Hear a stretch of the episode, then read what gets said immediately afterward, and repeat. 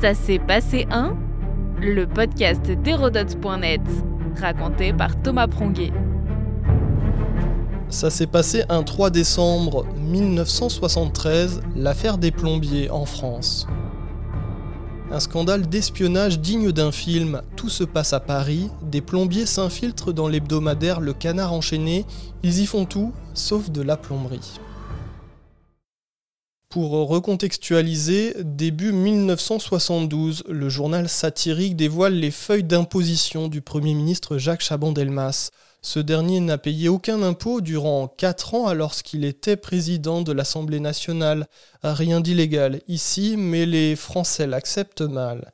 Très populaire jusque-là, le Premier ministre souhaite succéder à Georges Pompidou, alors président de la République. Le coup du canard vient doucher ses rêves politiques.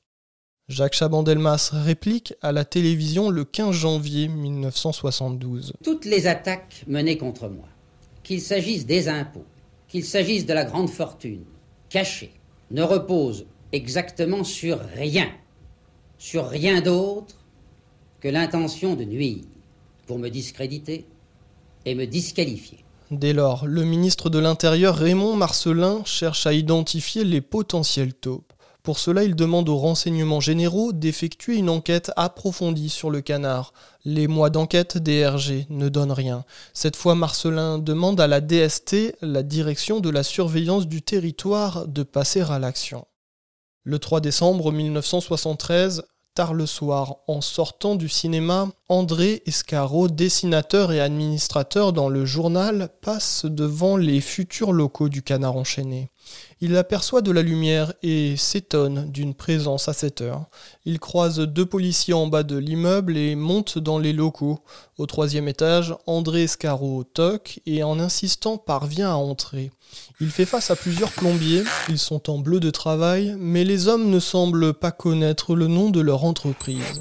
Mal à l'aise, les faux artisans expliquent qu'ils terminent le système de chauffage.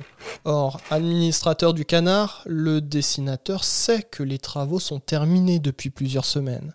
Très sceptique, l'employé du journal pénètre dans le futur bureau du directeur. Les hommes, pris la main dans le sac, ont arraché des morceaux de parquet. Des fils traînent, ainsi que ce qui ressemble à des micros, en rien de la plomberie. À ce moment, les faux plombiers commencent à questionner Escaro. Le dessinateur comprend qu'il est peut-être en danger et quitte les lieux. La plupart des membres du canard se rendent immédiatement dans leurs futurs locaux. Sur place, plus personne, les plombiers ont tenté d'effacer leurs traces, mais quelques preuves restent. C'est le début du Canard Gate. Le journal satirique va largement développer l'affaire, titré Le Watergaff à la française, reprise du Watergate américain, les meilleures ventes du canard.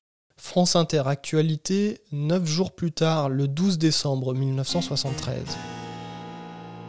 Le petit œuf déposé par le canard enchaîné et longtemps couvé par l'hebdomadaire satirique a donc éclos, le petit canton s'est fait grand et la classe politique parisienne ne parle plus que de cela. Bien sûr, le ministre de l'Intérieur et le ministre de l'Information ont estimé qu'il convenait de laisser se développer l'enquête judiciaire. Les journalistes enquêtent. Les deux véhicules des plombiers garés ce soir-là devant le bâtiment avaient de fausses plaques. Les fourgons appartiennent en réalité à la police. C'est ainsi que le journal remonte la piste de la DST assez facilement.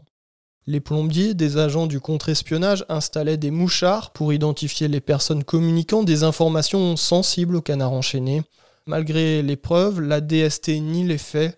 Le procès donne raison à l'administration française. La justice enterrera l'affaire. Chaban-Delmas sera, lui, balayé à la présidentielle de 1974. Notre podcast historique vous plaît? N'hésitez pas à lui laisser une note et un commentaire ou à en parler autour de vous. Et puis pour en apprendre plus sur l'histoire, rendez-vous sur hérodote.net.